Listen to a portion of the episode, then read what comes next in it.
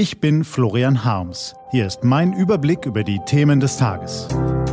T-Online Tagesanbruch. Was heute wichtig ist. Mittwoch, 7. November 2018. Wahlen in den USA, Saudis bei der Bundeswehr und Entscheidungen beim Diesel. Gelesen von Anja Bolle.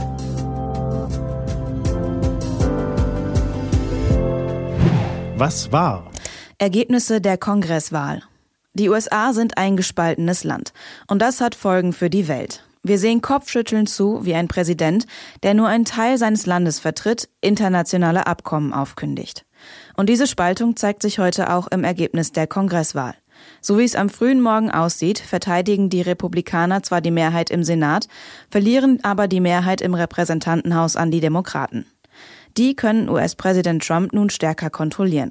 Sie können nun mit öffentlichen Anhörungen, Einsichten in interne Unterlagen und möglicherweise auch weiteren Ermittlungsverfahren Einfluss auf seine Regierungsgeschäfte nehmen. Sie könnten alle wichtigen Gesetze blockieren. Sie könnten die Parlamentsgremien dominieren, um Trumps Russland-Verbindungen noch intensiver zu untersuchen.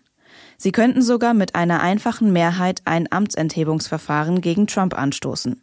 Durchsetzen würden sie dieses allerdings kaum, denn da müsste der Senat mit Zweidrittelmehrheit zustimmen, also einschließlich der Republikaner. Das ist die neue Ausgangslage der US-Politik nach dieser Kongresswahl. Die Spaltung des US-Kongresses dürfte absehbar dazu führen, dass Amerika sich noch stärker als ohnehin schon mit sich selbst beschäftigt. International kann das negative Folgen haben, etwa wenn die US-Regierung sich noch weniger für den Kampf gegen die Klimakrise oder den weltweiten Hunger interessiert. Es kann allerdings auch dazu führen, dass Washington sich weniger in Krisenherde und die Belange anderer Länder einmischt. Unter diesem Präsidenten wäre das eher eine positive Entwicklung. Tierquälerei auf Schlachthöfen. Der Verein Deutsches Tierschutzbüro hat grausame Praktiken auf einem Schlachthof in Oldenburg mit verdeckter Kamera gefilmt und gestern öffentlich gemacht. Nun ermittelt die Staatsanwaltschaft gegen den Betrieb wegen des Verdachts auf Verstoß gegen das Tierschutzgesetz. Erst vor wenigen Wochen haben die Behörden einen anderen Schlachthof in Bad Iburg stillgelegt. Zu Tierquälereien wie denen in Oldenburg und Bad Iburg gehören immer mehrere Verantwortliche. Sicher, zuerst die Besitzer und die Angestellten solcher Höfe.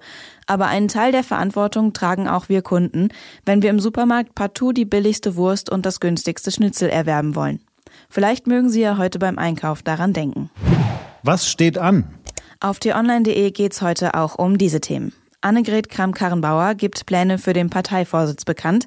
Die Bundesregierung will das geplante Dieselpaket verabschieden und das Verteidigungsministerium will weiter saudi-arabische Soldaten bei der Bundeswehr ausbilden. Das war der T-Online-Tagesanbruch vom 7. November 2018, produziert vom Online-Radio- und Podcast-Anbieter Detektor FM. Den Tagesanbruch zum Hören gibt's auch in der Podcast-App Ihrer Wahl zum Abonnieren. Ich wünsche Ihnen einen frohen Tag. Ihr Florian Harms.